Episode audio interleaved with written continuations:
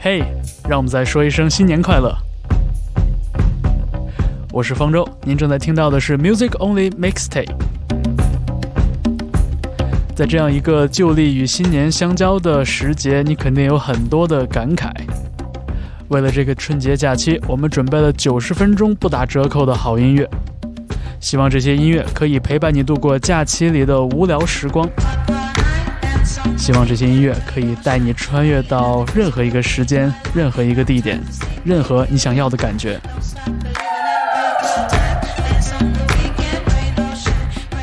来自加拿大的 Bad Bad Not Good 也加入了我们的节目。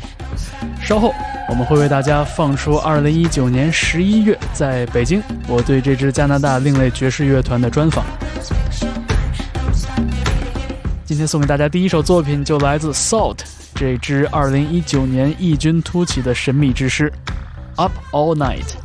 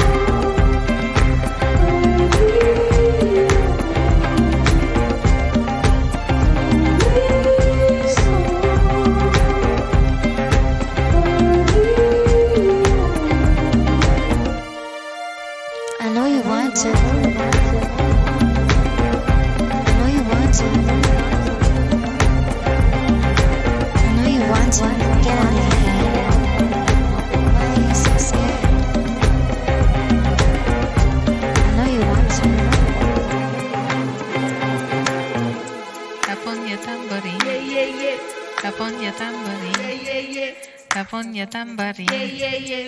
Apon tambourine. Yeah, yeah, yeah. Apon tambourine. Yeah, yeah, yeah.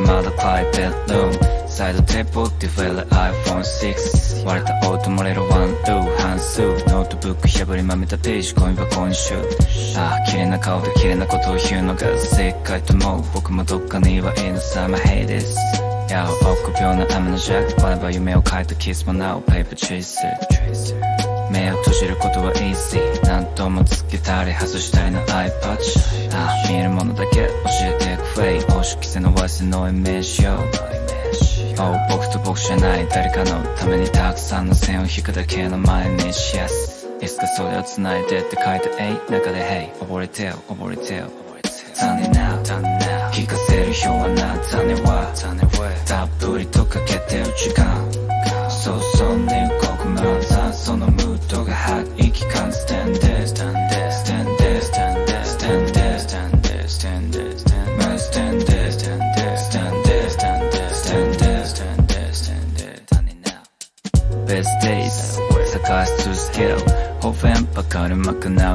day when telling about a missing A Lemonade on the upper the loud my sense 10 10 やおエビドシミを満たすレモネバー123まで数えて OKOK calm down.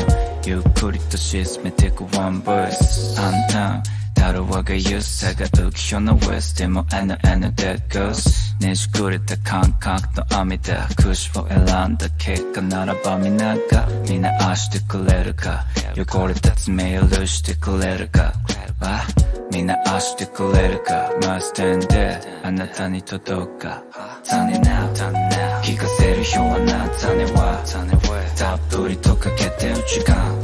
そうそうね。動くまたそのムードが吐息感 Stand there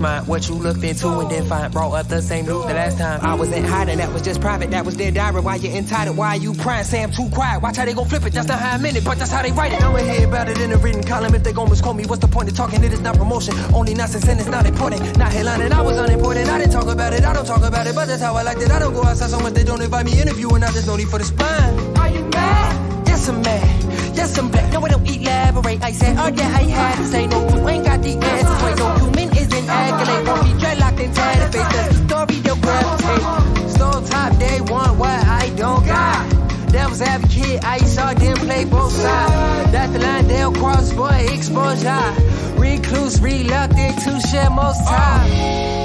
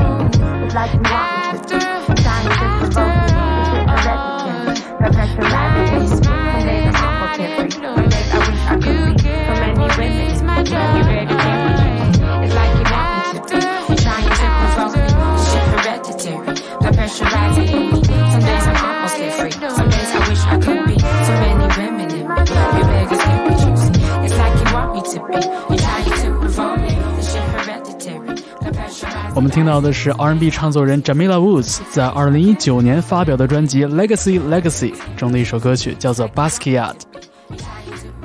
这张专辑的十三首歌曲，每首歌的名字都是一个人物的名字，而每首歌曲也围绕着这个人物的生平与故事展开。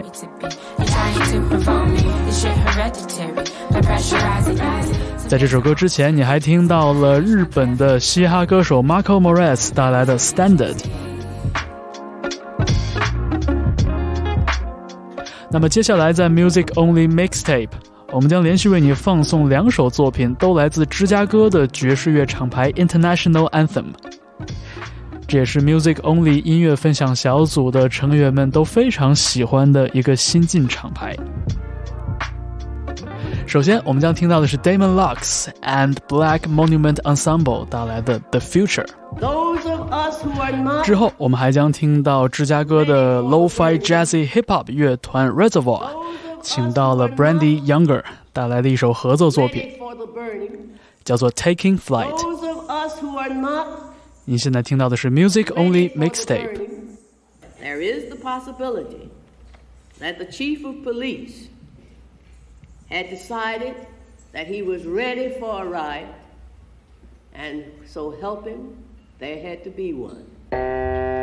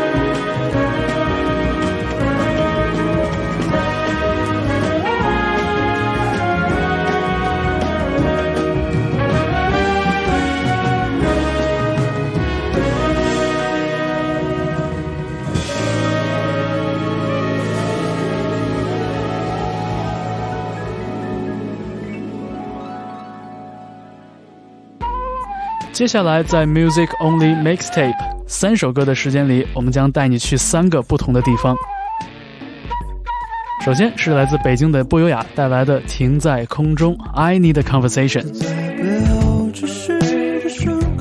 之后还有德国 DJ Cozy 带来的 Music on My Teeth，以及韩国的另类电子民谣乐团空中泥棒 Midair Thief 带来的 Why。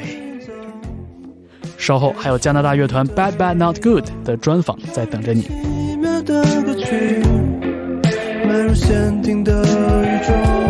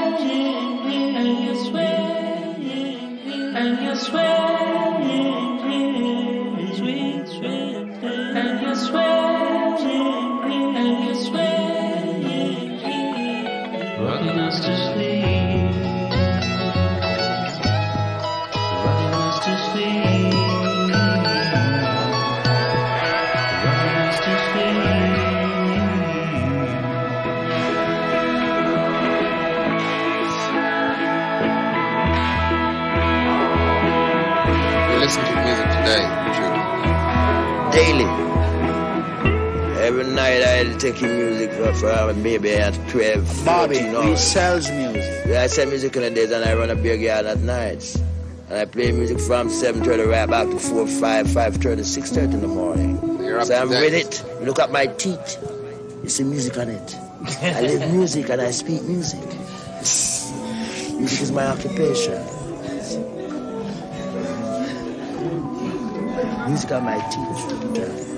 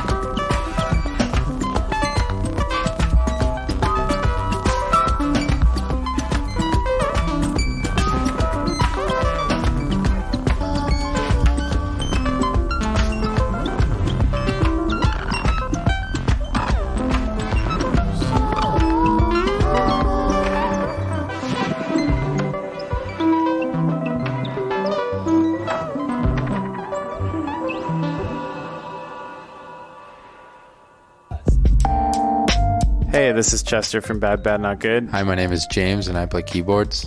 Hey, this is Alex and I play the drums. Hi, my name is Leland and I play the saxophones. You're listening to Music Only. Presenting podcasts and mixtapes full of great talks and great music. 欢迎你继续收听 Music Only Mixtape，我是方舟。 接下来我们将听到的是来自加拿大的另类爵士乐团 Bad Bad Not Good 的专访。这支乐队在2012年左右以学生乐团的身份出道，带来了很多让我们感到惊喜的作品。他们的音乐里有爵士乐，有 hip hop，当然还有一些另类的电子的音乐元素。他们现在已经发行了四张全长录音室专辑，并且在2019年冬天的时候来到亚洲巡演，这其中也包括 Mastermind 呈现的北京和上海两个专场演出。We all know that Bad Bad Not Good is you know deeply rooted in hip hop music. I've read a lot of stories and seen tons of video clips on YouTube. Uh, so you guys playing some uh, hip hop influenced pieces. It seems like in this new jazz scene, be it in Canada, in West Coast, or in the UK, it's like Yeah. it's more integrated. And I wonder, as musicians, that's part of the scene. Uh, how you guys would understand the, the relationship between jazz and hip hop? Well, it definitely starts with like sampling and you know um, the production element of samplers um, and drum machines. So like the late '80s, kind of that birth of technology producing a genre of music, hip hop coming out of that. You know, um, the 808 and all these types of things. But if we're fast forwarding to 2018, so it's kind of a deep conversation of jazz and hip hop and the relation because I think it doesn't just necessarily start in the 80s or in the 60s. I think it kind of comes from the birth of like, you know, the backbeat in music and then how people kind of groove and then spoken word and poetry and lyricism and all that way to where we are now, where I think production um, and technology again have hit a point where it's become a lot easier to make rap music and produce beats and um, to get certain sounds. And I think that different artists now are using real musicians and real players who can kind of do maybe more than someone who's really good at programming or just using the computer as an instrument to kind of get a different human feel. So I think that's where like production and jazz is kind of coming back into hip hop because then you can have someone playing saxophone and I don't think someone's really been able to map like MIDI saxophone the way someone can really play a tenor if they have like a lifetime of experience or something like that. When I listen to Bad Not Good tracks, I can imagine the rappers rapping to it, but I wouldn't think of the band as an instrumental hip hop band. Maybe I'm too too categorized for that, for those ideas and names, but you're in a very strange position on my musical map. It's kind of started. It started as us like just trying to play hip hop songs as jazz song, to then making instrumentals for rappers, to now I guess it, to relate to the live show that you saw. It's this formation of what we're doing is like very improv focused, and um, we're trying to expand and play and listen to each other and create conversation. Um, just solely instrumentally. So without an MC or something, there's a little bit more freedom to kind of expand and push. Whereas if you had someone singing or rapping, then you'd have to kind of you know create a bit more of a template to keep a groove for that to happen, unless it was a very free formed kind of experience or group. So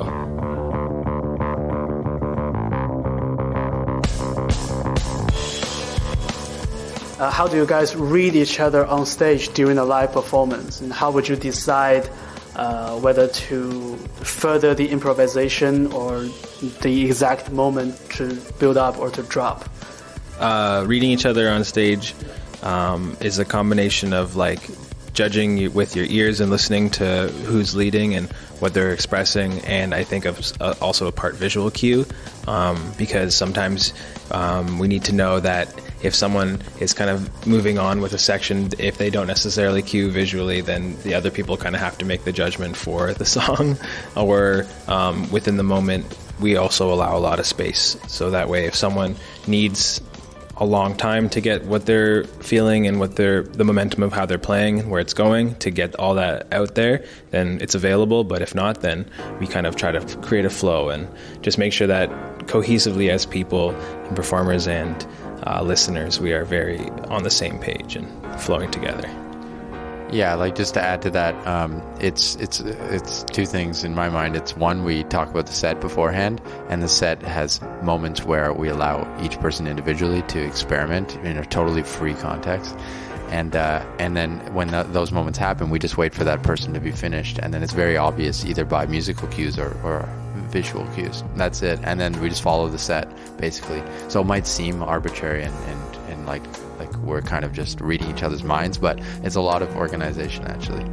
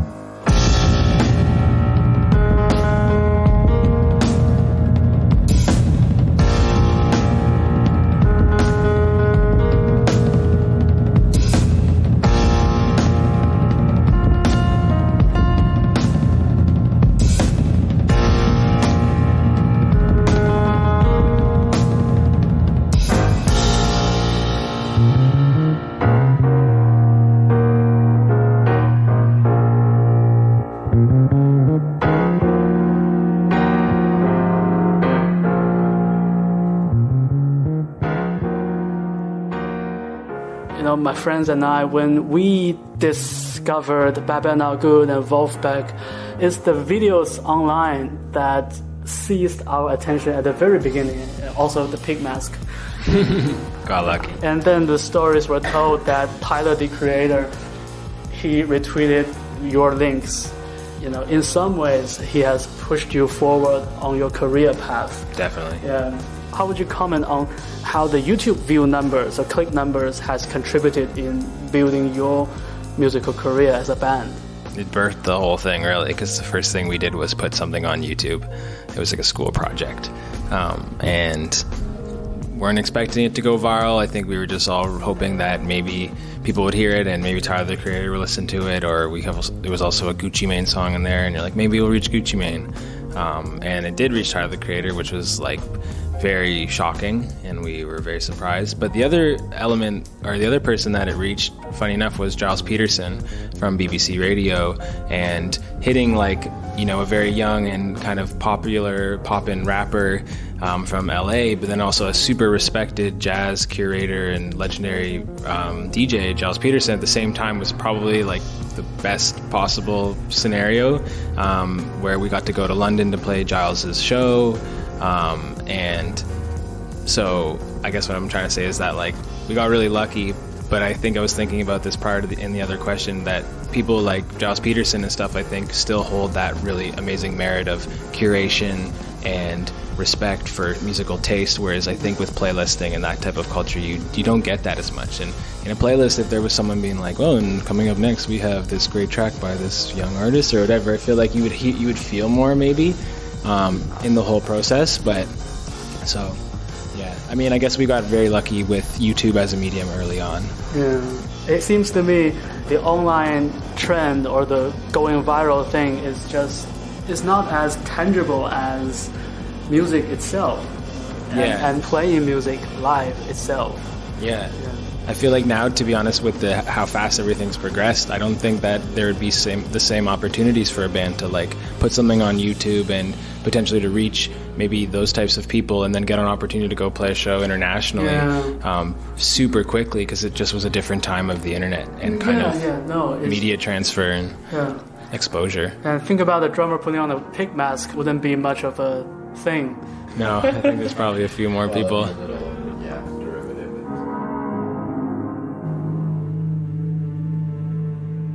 There's something I'm very curious about. You know, given the great musicality you guys have, are you guys that super critical type when you listen to other musicians' work?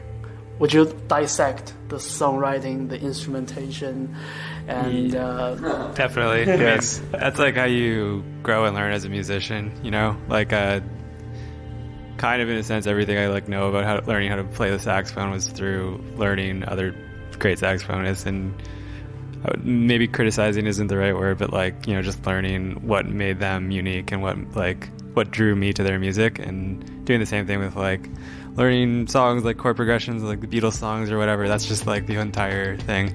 And I don't like I don't think it's like a negative thing, but like you're just constantly aware of it with whenever you're listening to music or watching bands. And I'm I'm not I don't think it's like a judgmental thing, but you're just like, oh, like that's a unique band that I've never heard of. Like what's what's it what's the thing that they're doing that makes them unique and like what's making me like drawing me in Is there some personal standards that can be described?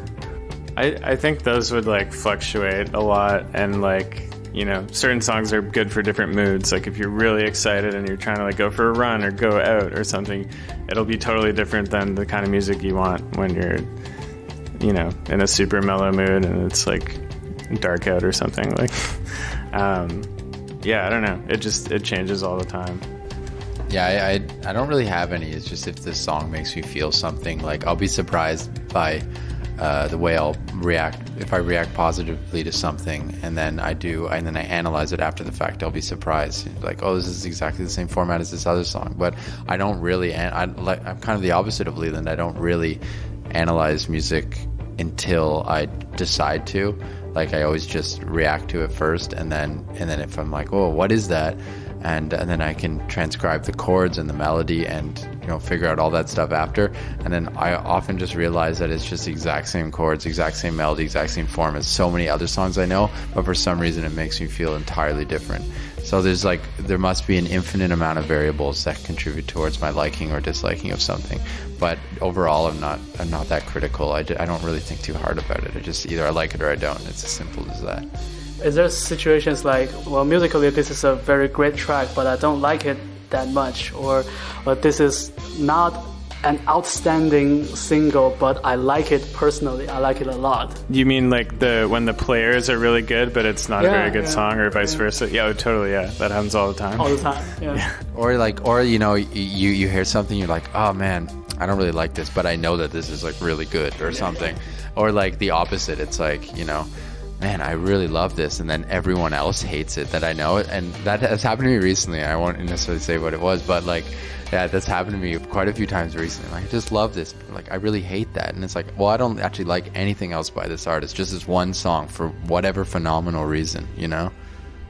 Yeah, I feel like all these types of like ideas on listening to music change as you start to learn to play an instrument and then you probably develop at least I developed habits where I'd only listen to the drums mm-hmm. and I'm like, well, you know, the drums are amazing on all the stuff I like because now I'm just selecting drum type music, I suppose, for lack of a better term. But and then as we've gotten older, we've listened to a lot more composition, a lot more performance, and then um, I think now like trying to find more live albums and stuff like that just to hear different artists and see if they change between the studio and in their perception of touring and you know with Dig deeper.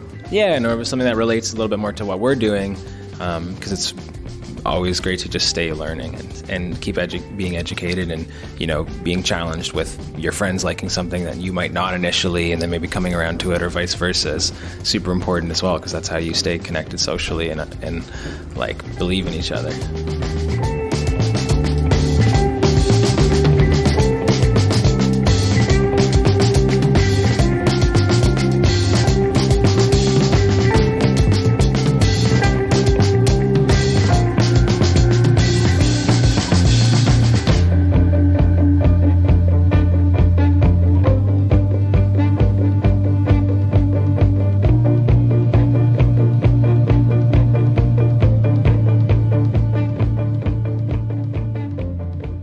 here comes the fun part. It's about asking the musicians their guilty pleasures.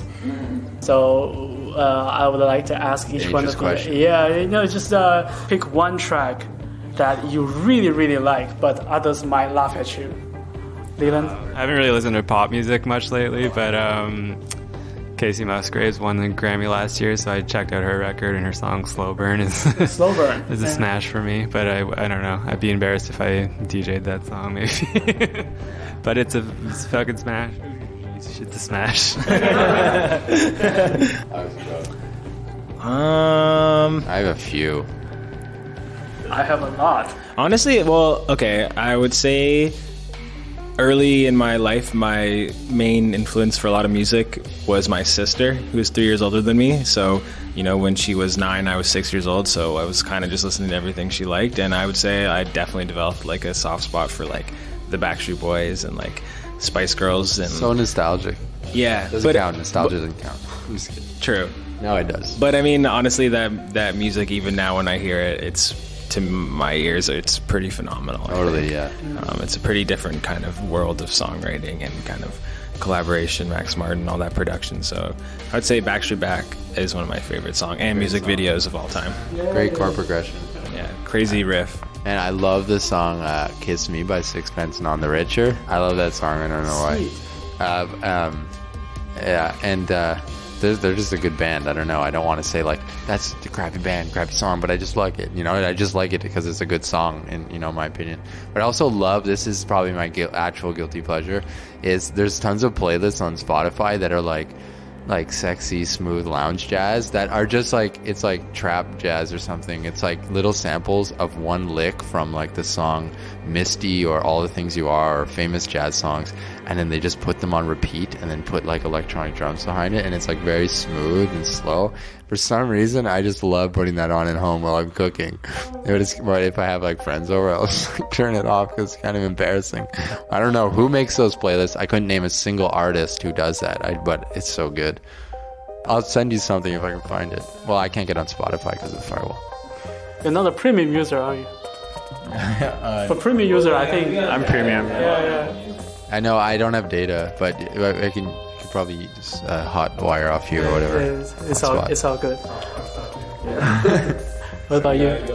Uh, yeah, I don't know. A few like "Never Gonna Give You Up" by Rick Astley is like. I mean, that song's yeah. gone through many levels of like popularity and cheesiness or whatever. But if you really listen to it, it's like so good. The programming, like the form, performance, everything is you know, it's great. You know, sometimes we would play one Backstreet Boys song and dissect it. We'd discover, wow, this is actually great songwriting. You know, the, the structure. Yeah, yeah. Yeah, and uh, how chorus is linked to the first verse, and then how there's like a sub chorus appear at the very back of the song. So it's very delicate, actually. Yeah, there was an era of songs. I feel like not a lot of pop music is on that level of like that. You know, like "Toxic" by Britney Spears. Like that whole era of like late '90s, early 2000s songs. Really good. Good stuff. They even had like a pretty progressive sound, like very futuristic at the time, and like the way they're they're using sampling and drum programming and stuff was like very like kind of ahead. So it was very interesting to like be kind of like fed that all over the world.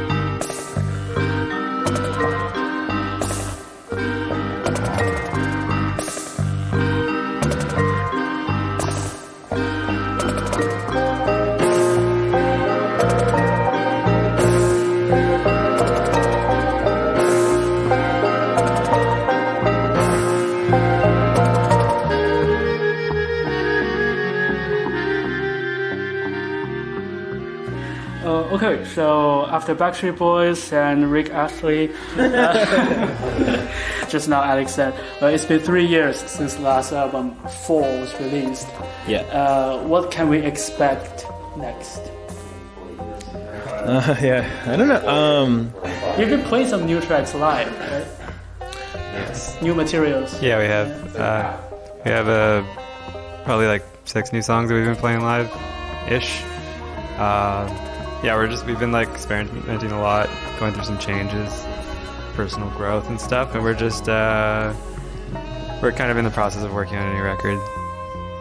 So yeah, we don't really have a release date or anything. Yeah, it's there's been a lot of like changes just in, in everyone's lives and the, the group itself. So I think it's been a time of um, just kind of slowing things down. This is the year we've like toured the least um, and had a bit more time to just like be at home and you know discover different types of art and music and um, get some perspective with their family and friends and stuff like that. So I think it's um, it's brewing more inspiration, um, and I think that we're still kind of finding um, the time and the energy and how to put that into the music more so as before, where we kind of things started to move really fast, and we just kind of started touring immediately and making records in between.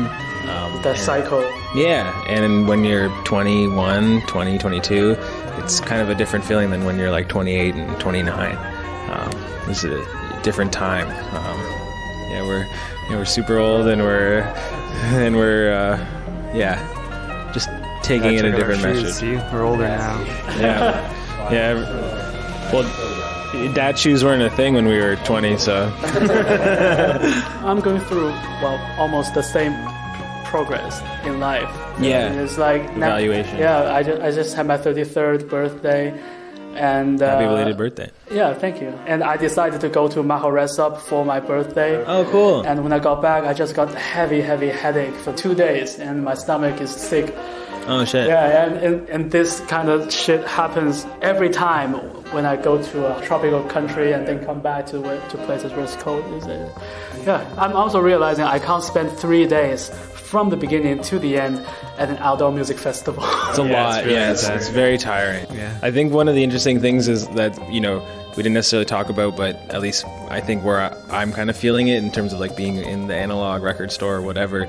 It's the stimulation that we live with now. You know, like 30 years ago there wasn't cell phones and the internet, and we live in such a high communicated world and time where I think that more and more at least for myself and other friends that I'm in like connection with, it, uh, a relationship to kind of disconnecting is really important, and maybe spending some time in nature and being away from the computer and de-stressing and stuff. I think is really important. And at a music festival, it's a similar environment of just high stimulation, lots of music. It's really loud, and so it's kind of something where you almost need to develop relationships to all these things, and maybe decompress or you know find some space at least. Um, I know we try to like it's hard to spend all day at a music festival just because it can be just exhausting based on the parameters. It's like staring at a computer all day for your ears. If you ever you ever ridden a motorcycle, like uh, you know, when the wind is brushing by your ears, it's called like ear fatigue. So the constant loud noise makes you physically tired. And when you're at a music festival, like obviously we go to music festivals all the time, so I have tons of experience with being tired at them. And uh, it's like you're at backstage and all the subwoofers are like, Yeah, yeah. ooms, ooms, like all day, and like you just yeah. chain compressing. Yeah, exactly. Compression and and then you know different tempos at different times happening at once, and you just kind of backstage. Your eyes are kind of rolling back. You know, your your body's kind of going a bit limp. You know, your bowels are letting go, and you're just not feeling good. And uh, yeah, it's like that's all too frequent in our life. And uh, I think it's a not good really- opportunity to shout out people who work at music festivals and help make a lot of these amazing events happen because it's exhausting. It's exhausting. and they probably sleep not much at all. But and, they're like, important at the same time. It's Yeah. like if they didn't have them, people musicians wouldn't have a place to play necessarily. 好，以上在 Music Only Mixtape，您刚刚听到的是我对加拿大的另类爵士乐团 Bad Bad Not Good 的专访。 在采访中，我们聊到了关于爵士乐与嘻哈音乐的融合，聊到了听音乐的体验，聊到了对其他不同音乐风格的理解，当然也谈到了乐队成军成名的过程，以及作为职业音乐人出道几年以来的一些感受和想法。我们在背景里听到的也是 Bad Bad Not Good 在2019年的冬天发表的一首单曲。他们和歌手 Jonah Yano 合作翻唱了这首《Key to Love Is Understanding》。这首歌的原版是来自美国的老牌乐队 Majestics 1982年的一首单曲，而 Bad Bad Not Good 和 Jonah Yano 的这个版本也被收录在独立厂牌 Light in the Attics 非常著名的 A 面翻唱、B 面原唱的七寸单曲系列。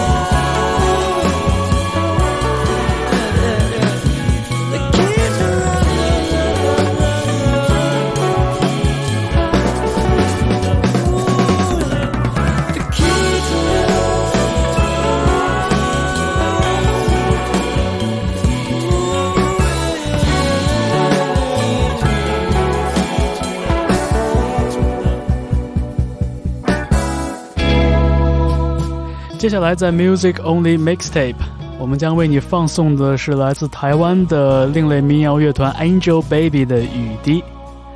这支乐团的主唱尊龙，另外一个身份就是我们熟知的落日飞车乐队的鼓手。在这首歌之后，还有 Thurston Moore，我们熟悉的 Sonic Youth 乐队前灵魂人物带来的《Leave Me Alone》。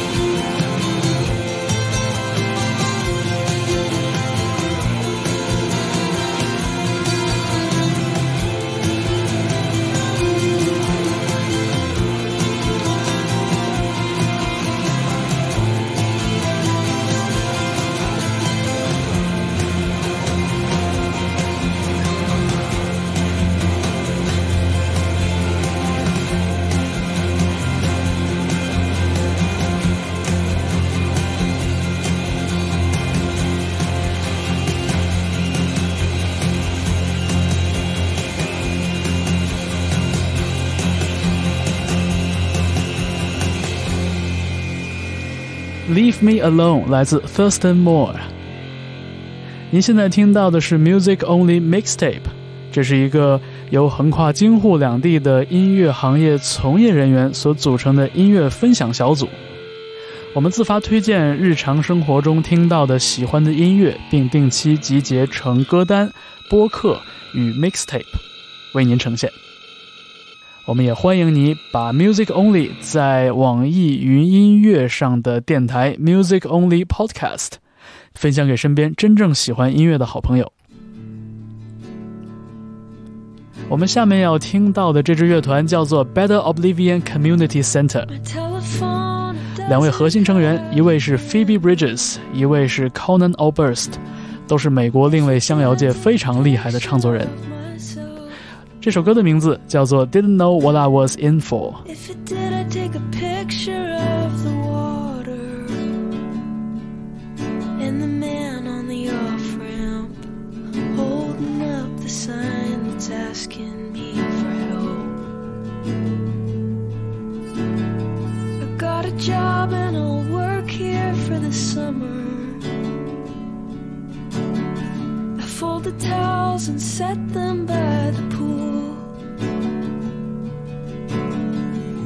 Everyone looks happy with each other until they step away and say the thing they really meant. It always sounds so cruel.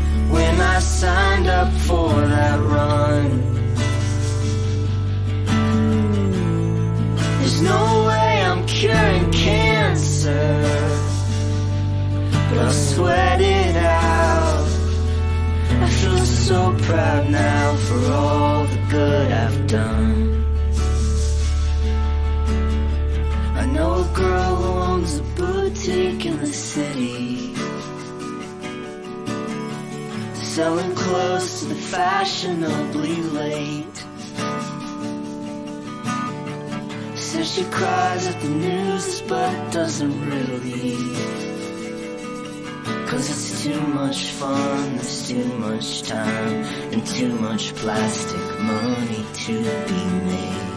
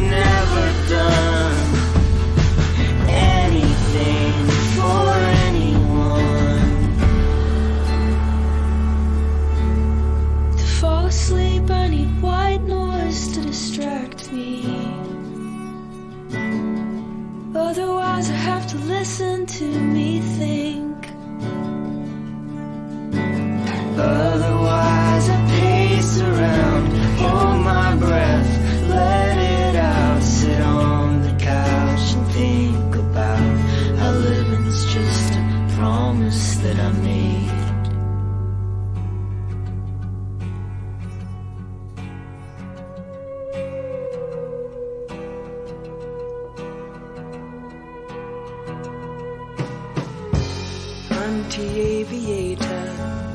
Sooner than much later, we'll be there.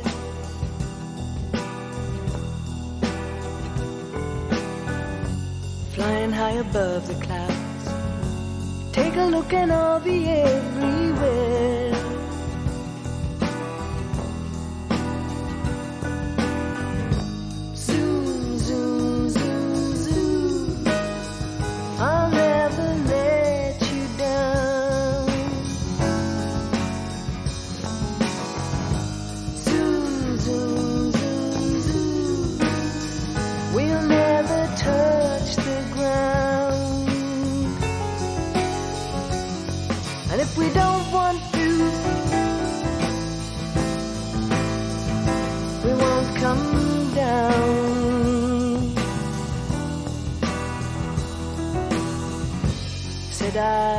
dreamer that all I ever did was sit and stare.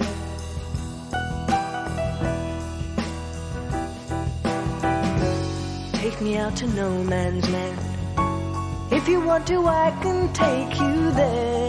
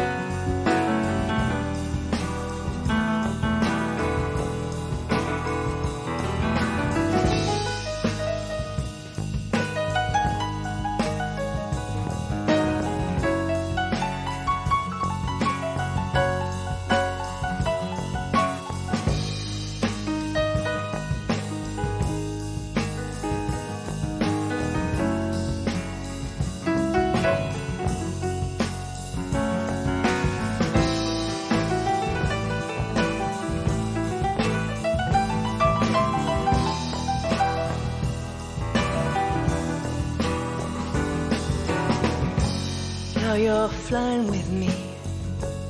We can take it easy for a while.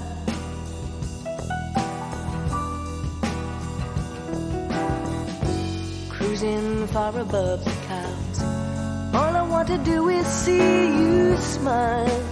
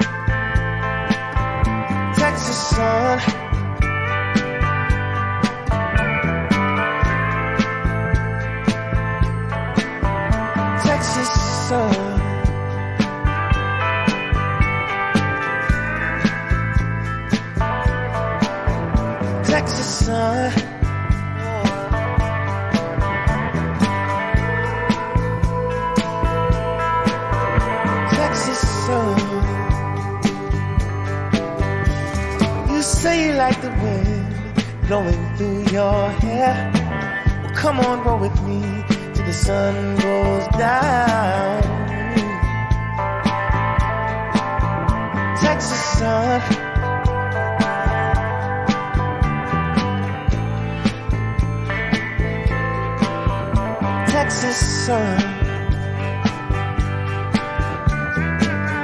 Oh, baby, you're so gorgeous. How about you and me? Take a little trip. In the big body. Take a ride with me, babe. You by my side. How does it sound? You and I. Oh, girl. 好，我们本期 Music Only Mixtape 接近尾声，听到的这首作品 Crown Band 和 Leon Bridges 两组来自美国德克萨斯州的音乐人带来的一次合作。这首单曲叫做 Texas Sun，也是他们合作的一张 EP 中的先导单曲。还有一点时间，我们最后为你送上的是 Nick Cave and the Bad Seeds，二零一九年非常出色的专辑《Ghosteen》中的一首歌，叫做《Spinning Song》。欢迎大家把我们的节目介绍给身边更多喜欢音乐的朋友。我是方舟，我们下一期 Music Only Mixtape 再见。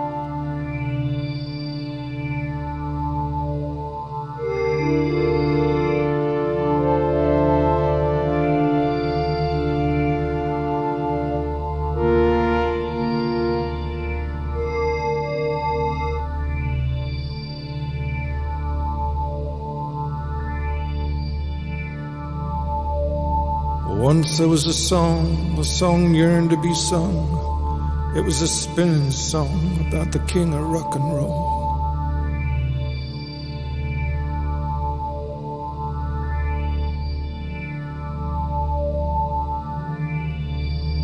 The king was first a young prince, the prince was the best. With his black jelly hair, he crashed onto a stage in Vegas.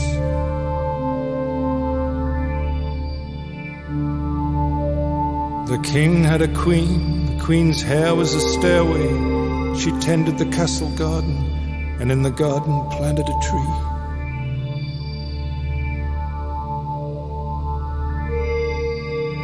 The garden tree was a stairway, it was sixteen branches high. On the top branch was a nest, sing the high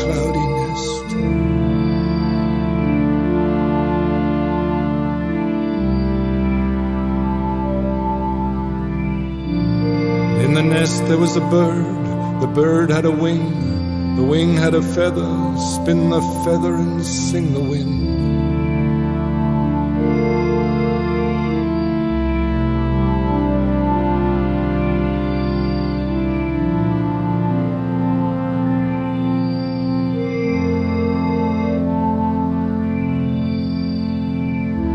The king in time died, the queen's heart broke like a vow, and the tree returned to the earth with the nest and the bird.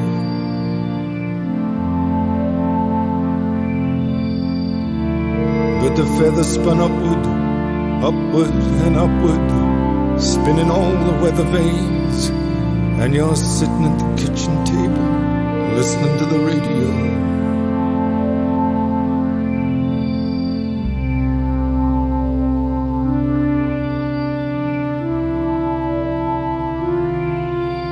I love you.